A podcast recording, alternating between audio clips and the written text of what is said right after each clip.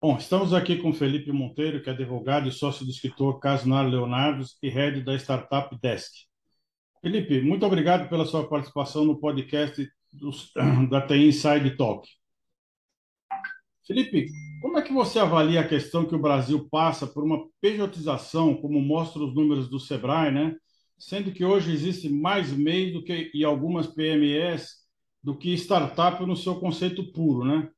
Você não acredita que isso é uma distorção na concepção do que seja uma startup? Olá, Claudinei, tudo bem? Prazer estar aqui com você. Obrigado pelo questionamento. Acho que é o que a gente vinha aqui conversar sobre startups e universo jurídico, é o que a gente tem feito uh, e batalhado aí para o desenvolvimento do ecossistema de startups através do escritório, né? E também como empreendedor que, que eu tenho minhas atividades uh, que estão sendo desenvolvidas com uma legal tech que se chama Manacá. É, eu concordo, assim, a sua o seu questionamento é muito bom, porque o que acontece?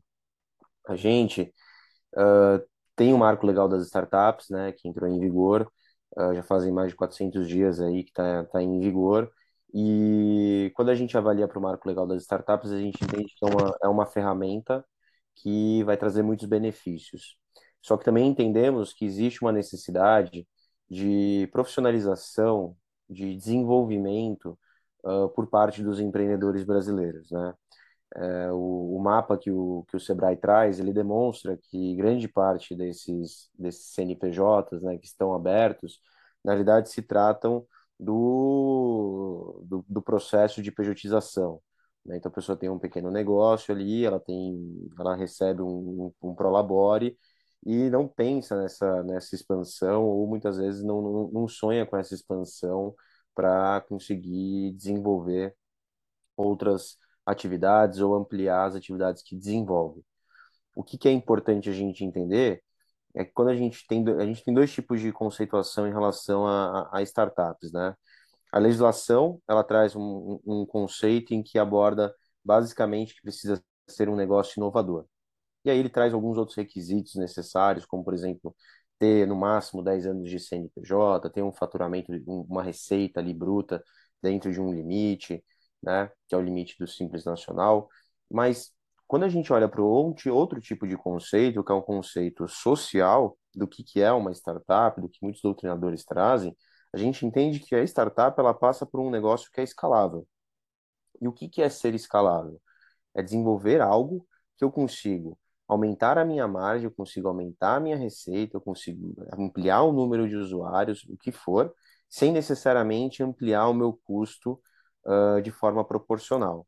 E a gente sabe que essa não é a realidade. Então, hoje, o marco legal, ele traz muitas perspectivas, ele traz perspectivas e auxilia no desenvolvimento de, de, de pequenas empresas, mas não necessariamente de startups puramente, tá? Acho que esse é o grande, o primeiro, o primeiro passo aqui que a gente tem que, tem que passar para entender e, por isso seu questionamento foi muito bom. É, mas a gente sabe que precisa de uma maturidade, né? E o Brasil está se desenvolvendo nessa maturidade. Se a gente for olhar para o ecossistema, para o número de iniciativas é, que existiam há 10 anos atrás e existem hoje, a gente vai entender que existem inúmeras iniciativas e há muito ainda a se desenvolver. Né? O que a gente pode tirar de melhor desse mapa que o Sebrae traz é que o brasileiro ele está sempre ligado a uma perspectiva de autodesenvolvimento e de criatividade.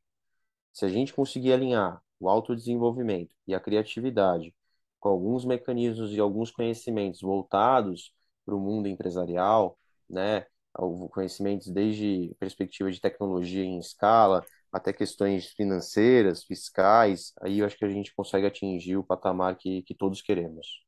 É, quer dizer que então você entende que ainda o marketing legal ele não está cumprindo seu objetivo plenamente, porque assim ele não está incentivando um sistema de inovação, o desenvolvimento de startups. Hoje ele está ajudando mais essas empresas a ter um, um, uma atividade econômica, uma norma para captação de recursos, do que é, realmente a, a concepção de uma startup pura, é isso?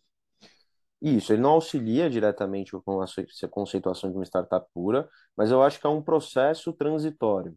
Se tivessem feito esse, essa conceituação única e exclusivamente para startups puras, a gente estaria passando, é, não auxiliando grande parte do, do, do, PIB brasileiro, grande parte do número de pessoas jurídicas que existem. Então, eu acho que é um primeiro passo. Agora, é claro que a gente não pode dar esse primeiro passo e ficar é, parado achando que as coisas serão resolvidas. Não, é um primeiro passo, foi, foi desenvolvido, mas existem melhorias necessárias dentro do próprio marco legal, tá? Que precisam ser desenvolvidas, principalmente olhando para o aspecto social, ou seja, não basta desenvolver a melhoria por desenvolver. A gente tem que entender se o Brasil já tem um mercado maduro para desenvolver essas melhorias. Algumas sim, outras ainda a gente ainda precisa, no meu ponto de vista, precisa se desenvolver mais. Outra questão é o apoio do setor público, né? Como é que você entende essa dificuldade, né? Às vezes até o mesmo medo do setor público em desenvolver licitações ou uma modalidade especial para participação e incentivo de startups inovadoras. O, o marco legal ele traz essa modalidade especial, né, que permite com que a startup, ou até mesmo não precisa necessariamente ter uma pessoa jurídica, pode até mesmo uma pessoa física trazer alguma solução inovadora e contratar, assim, conjuntamente com, com o governo, prestar esse serviço para o governo, derrubando diversas obrigações que existiam, por exemplo, e existem ainda para licitações, vamos dizer, licitações tradicionais, tá? Esse modelo especial, ele visa trazer isso. O que aconteceu? A gente teve o marco legal das startups, ao mesmo tempo, existiram diversos desafios no, no, no cenário social, que a gente sabe quais são, né? A gente passou por uma por uma crise, uma, uma pandemia, uh, e ainda é muito irrisório o, o, resultado desse programa de iniciativa. Né? Poucos governos fazem esse programa de iniciativa, poucos governos elaboram, ou, ou empresas estatais, ou, ou entidades ligadas ao governo, elaboram esse modelo de licitação. Existem alguns modelos, né? A gente pode aqui mencionar por exemplo, a Petrobras, ela já desenvolveu um modelo de, de contratação nesse sentido, de tecnologias, mas ainda há muito que desenvolver. Se a gente for pensar que existem diversos estados e a gente está focando principalmente em dois, três estados aqui relacionados a esse tipo de prestação, de, de, de é, esse tipo de licitação, esse modelo especial de licitação e que permite a, a startup ou a pessoa física ali que tem um modelo inovador prestar o, o, o serviço para o governo, a gente sabe que tem muito a ser desenvolvido. Existe um receio, tá, Claudinei? Esse receio é grande. Eu acho que eu, eu tive a oportunidade durante esses, esses, esse período que o, que o marco legal foi aprovado, uh, de sentar com alguns governos e a grande questão era: tudo bem, eu aprovo agora, eu faço esse modelo de licitação, mas daqui a pouco o Tribunal de Contas bate aqui na minha porta e começa a questionar tudo. Isso daqui é, é, é não é fazendo nenhum tipo de, de, de reclamação sobre a atuação do Tribunal de Contas, mas é muito mais por uma realidade social. Então, já vi representantes do governo colocarem isso e falarem assim expressamente: eu vou esperar outros governos desenvolverem para que eu tenha um pouco mais de segurança para conseguir aqui desenvolver internamente. Então, existe esse receio por conta da, marca, da, da, da, da máquina pública de ser o pioneiro. Alguns gestores acabam escolhendo e tentando ser, serem os pioneiros aí em relação à aplicação. Outros preferem aí então aguardar e ter um, um pouco mais de segurança jurídica em relação ao, ao tema para que não, não tenham dificuldades no futuro. Essa seria a minha próxima pergunta, né? Como é que você avalia as questões fiscais, né? Como é que é esse modelo de tributação, de alíquota, né? O que, que falta para uma legislação tributária que favoreça as startups, na sua opinião? Então, esse é um dos pontos que faltou no marco legal, né? É, o marco legal ele foi muito, acho que existem dois pontos principais que o marco legal ele foi, ele não, não movimentou muito, questões trabalhistas e questões fiscais, né, de incentivo, literalmente assim. O que a gente tem hoje e até uma a gente é uma proposta que existe é uma dedução do investimento que é realizado uh, para pessoas jurídicas que investem em pesquisa e inovação em relação a, a startups. Hoje, é, especificamente para startups, a gente não possui esse, esse tipo. Isso daqui seria uma proposta que, inclusive, já está tramitando no Congresso Nacional. Mas falta, faltam alguns mecanismos de dedução, de, por exemplo, de, de, de imposto de renda para pessoa jurídica, de uma maior dedução em relação a também em relação ao incentivo que, que investidores acabam realizando, porque se a gente for olhar pelo, pelo lado do investidor, ele entende que ele está colocando um capital de alto risco e ainda tem um modelo de tributação que não é o ideal para ele, né? Então, por que não limitar esse módulo de, de, tributação? A gente tem até um dos projetos de lei que rodam hoje, uh, que é o projeto de lei complementar 2 de 2022, em que ele traz que ele traz uma, um limite aí em relação ao, ao a tributação que é feita em cima dos rendimentos que são oferidos pelo investidor. Né? Ele coloca um limite de 10%, por exemplo. Então, esses mecanismos, eles acabam auxiliando. Existem outras questões, tá, Claudinei? A gente sabe que o investimento anjo, por exemplo, ele pode dar um retorno muito grande ou um retorno mínimo, né? Porque a startup pode eventualmente, ou nenhum retorno, porque a startup pode eventualmente ali cair no vale da morte, deixar de existir e, e vai-se embora aquele investimento do, do que o investidor fez. Mas existe um meio do caminho que também acontece em que o investidor ele não tem tanto retorno e mesmo assim ele é tributado.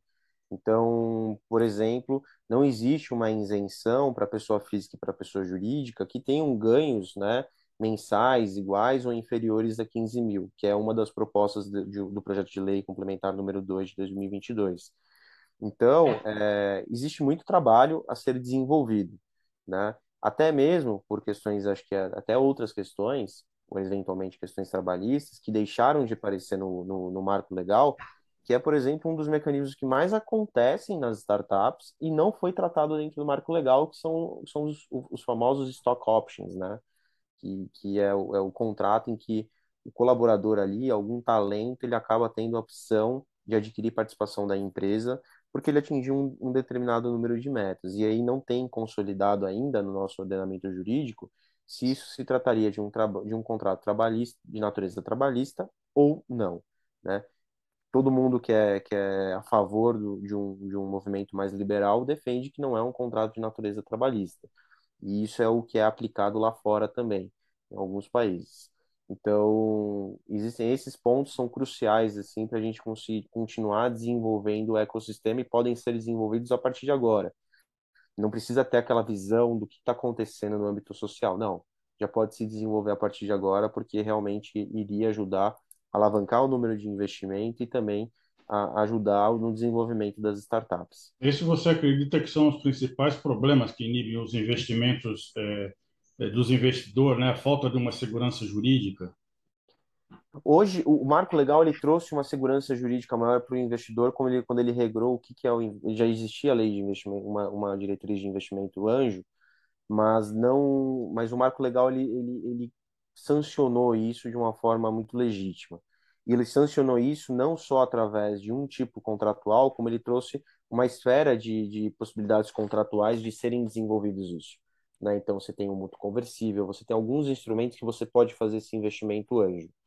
O ponto do investidor é que, olhando pela perspectiva dele, ele tem um mercado que é de alto risco, porque a gente sabe da probabilidade de uma startup deixar de existir, a gente tem aí o Vale da Morte, né, que de 10 startups, entre 8 e 9 deixam de existir, então ele sabe que é um investimento de alto, de alto risco, e não existia ainda uma diretriz, uma, uma, uma, uma norma efetiva que determinasse uh, objetivamente que o investidor anjo ele não é responsável pela, pelo passivo da empresa.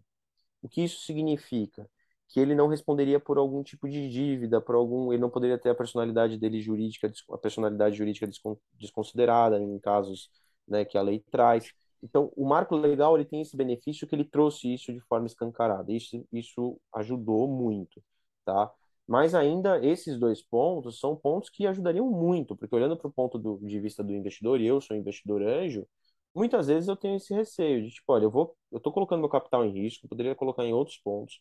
A gente sabe que a gente passou no Brasil é, um, um, uma prévia de juros baixos, agora a gente está de novo com, com juros altos, né? Então, que incentiva você ir para um mercado mais consolidado e não ter um, um investimento de tanto risco. E, ao mesmo tempo, eu tenho que pagar a mesma tributação que, às vezes, a pessoa que está tá ali, está num investimento de baixo risco, está pagando é, isso não, não faz tanto sentido. Então, isso ajudaria. E aí, quando eu olho como investidor também para startup, eu falo, pô, você não consegue uma startup hoje, bom, fato social, não estou querendo entrar aqui em juízo de valor, tá? A startup, 90% das startups não conseguem contratar de forma de acordo com a legislação trabalhista, a, a CLT. Tá? Isso é fato. Isso é, isso é um fato social. O que, que a gente pode fazer para melhorar isso? Né? Eu, eventualmente aplicar algumas diretrizes da CLT e outra, em outros momentos não aplicar. É, entender que, por exemplo, stock option pool, ele é um mecanismo em que ele tem essa perspectiva de empreendedor, de tornar o colaborador empreendedor, de tornar o colaborador sócio. Então, não caracterizar isso com natureza trabalhista para não ter que pagar o, o, os encargos trabalhistas necessários.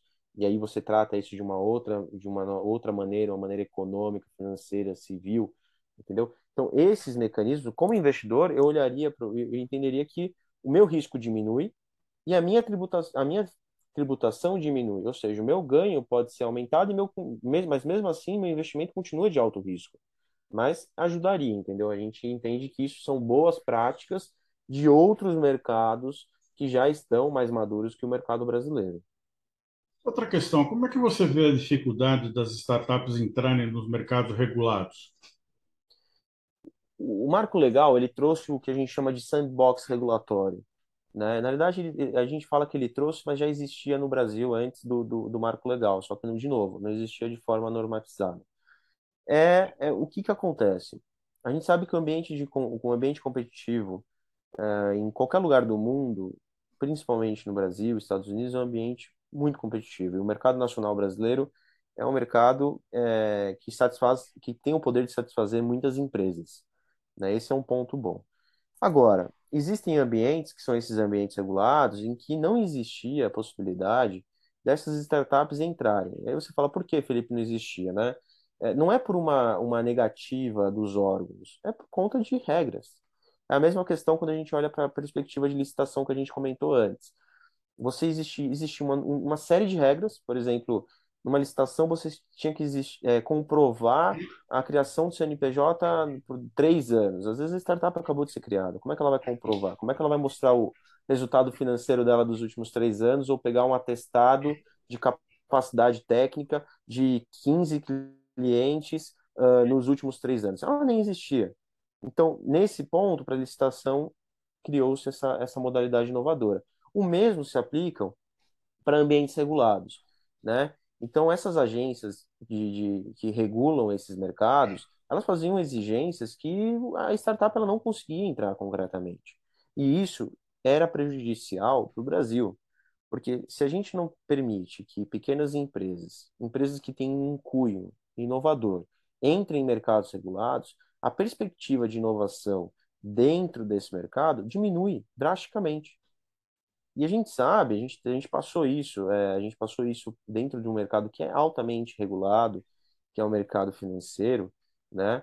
E a gente sabe o quanto que novas empresas, bancos, é, fintechs, entraram no mercado e trouxeram soluções que hoje são soluções inovadoras, que melhoraram muito o atendimento ao cliente, melhoraram muito a, a perspectiva de transações. O Brasil hoje tá uma, é uma das referências em relação ao mercado financeiro no mundo, mas o que, que ajudou isso?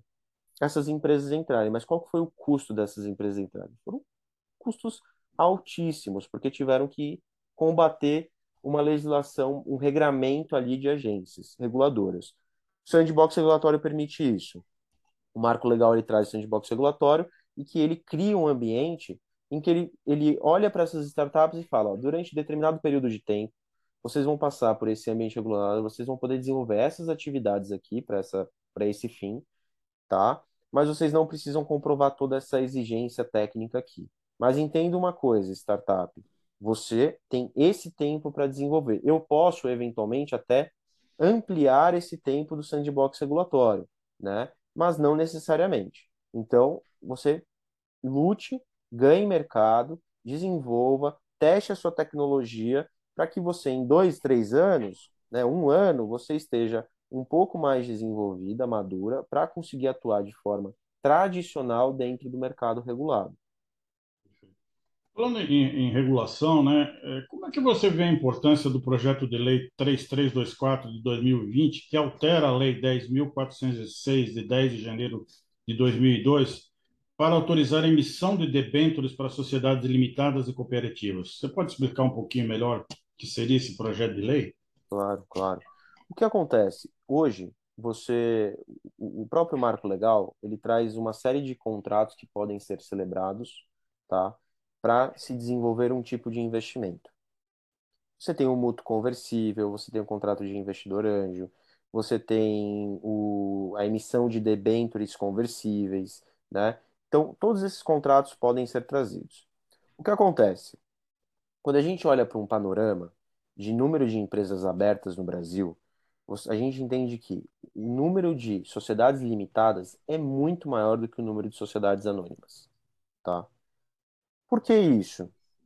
Muito mais fácil de abrir uma sociedade limitada e os custos são menores e a burocracia é muito menor, tá? Então hoje a maior, a maior parte dos empreendedores quando eles iniciam um negócio ou eles começam com um microempreendedor, aí eles chegam num patamar de faturamento que eles transformam aquilo numa sociedade limitada e, eventualmente, quando a empresa está captando muito investimento, já está numa série A, a gente está falando de uma grandeza aí de 10 milhões para cima, é, ela faz a transformação para a sociedade anônima fechada. O que acontece é o seguinte, a debenture, ela é um título que eu emito, é um título de dívida que eu emito. Então, eu, como empresa, eu emito esse título de dívida e eu coloco isso escancaradamente, que eu devo aquilo, e eu coloco aquilo com a possibilidade daquela dívida ser convertida em ação da companhia.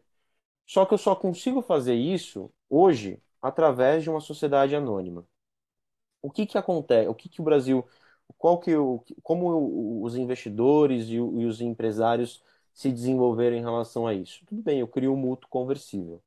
O mútuo conversível é um empréstimo com possibilidade de conversão em participação da empresa. A questão é a mesma.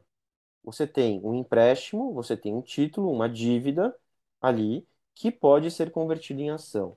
Só que quando a gente olha para o poder jurídico de uma debênture, é muito maior. É um título que a empresa emitiu, não é um contrato, é um título que ela emitiu.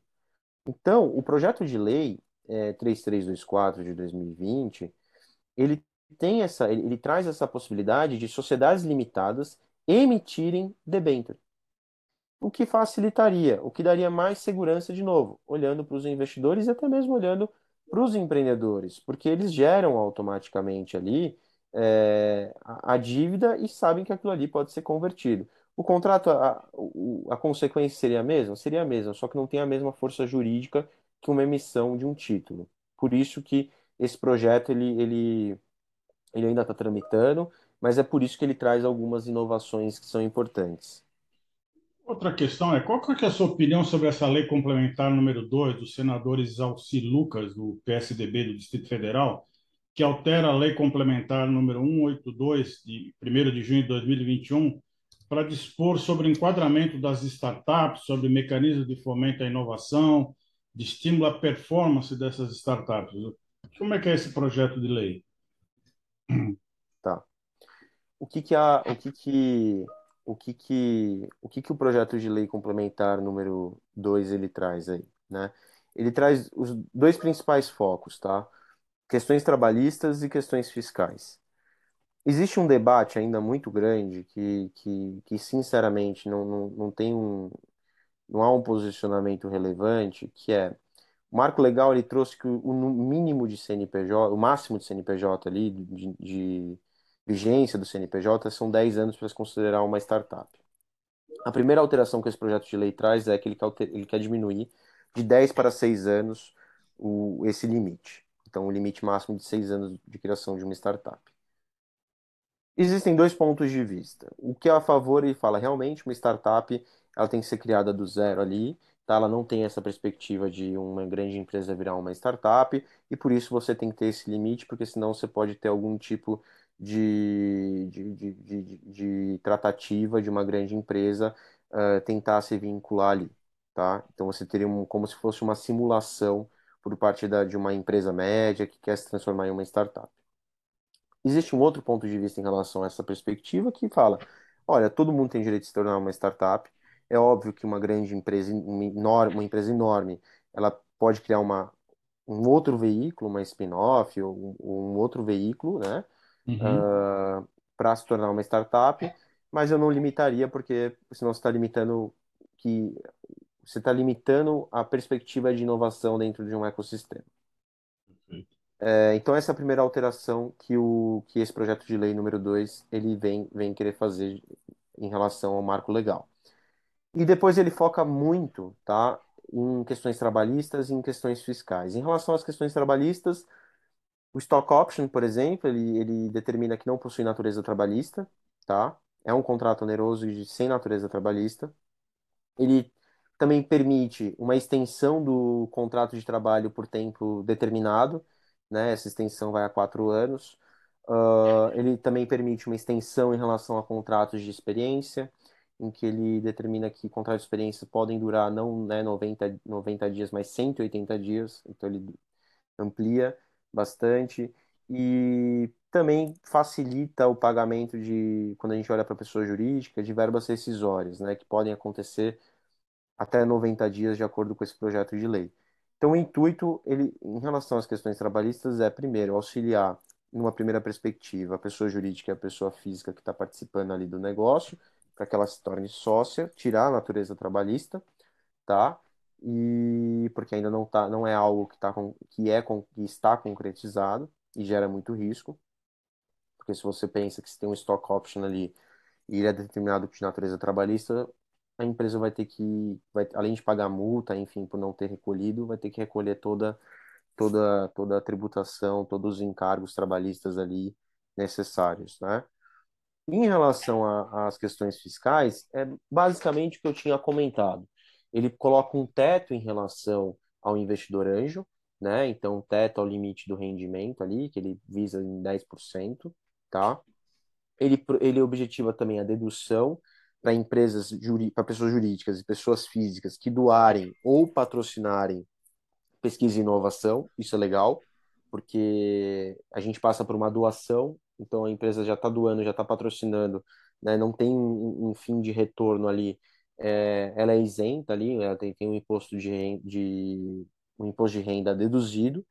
Isso o projeto de lei ele traz por um tempo limitado, tá? No, na redação está de 2022 a 2026. Como não vai ser a chance de ser aprovado em 2022 é mínima, é, provavelmente, se for aprovado esse projeto de lei, eles vão estender esse, esse prazo.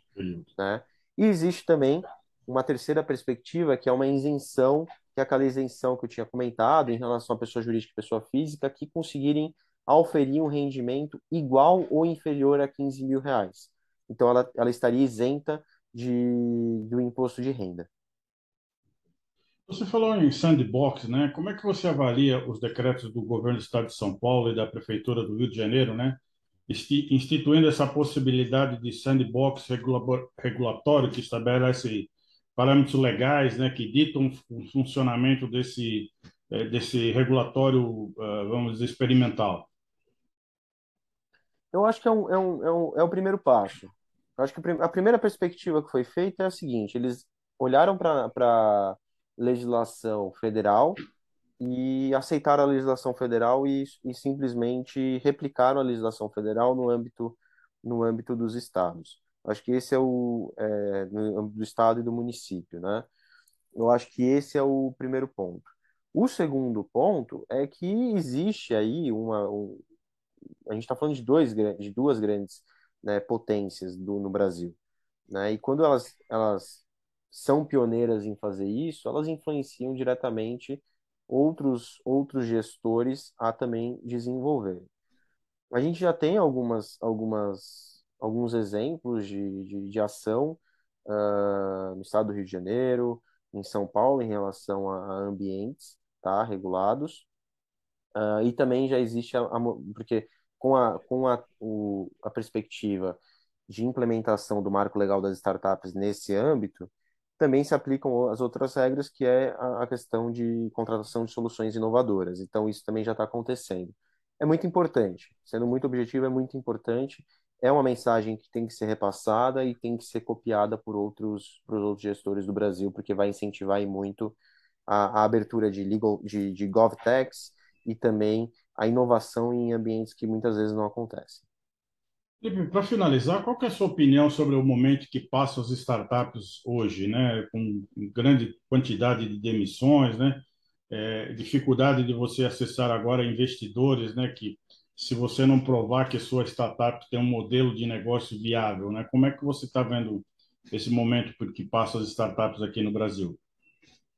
Ótima pergunta, Claudinei. É, é, eu vejo com, com realidade, assim, é, olhando para os dois últimos anos, a gente entende que o Brasil passou por uma crise sanitária, o mundo passou por uma crise sanitária, é, e isso fez com que tivesse algumas consequências na economia.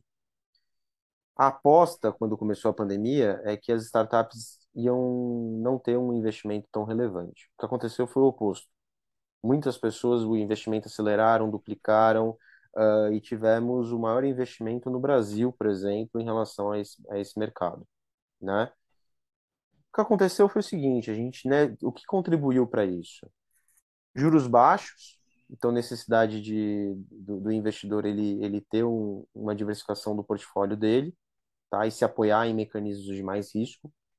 E também um, um ambiente que ele tinha muita restrição, então a tecnologia era inerente a qualquer atividade. Se você não tivesse tecnologia, você ia penar muito para continuar se desenvolvendo. Isso fez com que os investimentos aumentassem. Os investimentos aumentaram, o mercado ficou muito, ficou muito é, positivo e as startups apostaram em um mecanismo de crescimento que na realidade não aconteceu, por isso das emissões. Então, quando elas arrecadaram esse investimento, elas pensavam em crescer de forma escalável para um determinado percentual. Isso não aconteceu. Quando isso não acontece, tem que acontecer as demissões para que eles ajustem ali o barco para que ele continue navegando, tá? É, mercado atual, o que, que eu enxergo? Muitos investidores eles começaram a investir por uma questão de necessidade de diversificação. Então, não necessariamente eles tinham um conhecimento essencial para investir nesse tipo de ativo né, nessas empresas. Agora, acontece uma redução, o mercado está com muito dinheiro, está com muito dinheiro para ser investido, mas existe uma necessidade muito grande também por parte dos empreendedores demonstrarem negócios mais uh, realistas, que não tenham um percentual de crescimento tão grande ou que não tenham um valuation, uma valoração da empresa a partir do estágio que ela está tão alto. Então, as regras ali que não eram às vezes muitas vezes exigidas, passam a ser exigidas agora.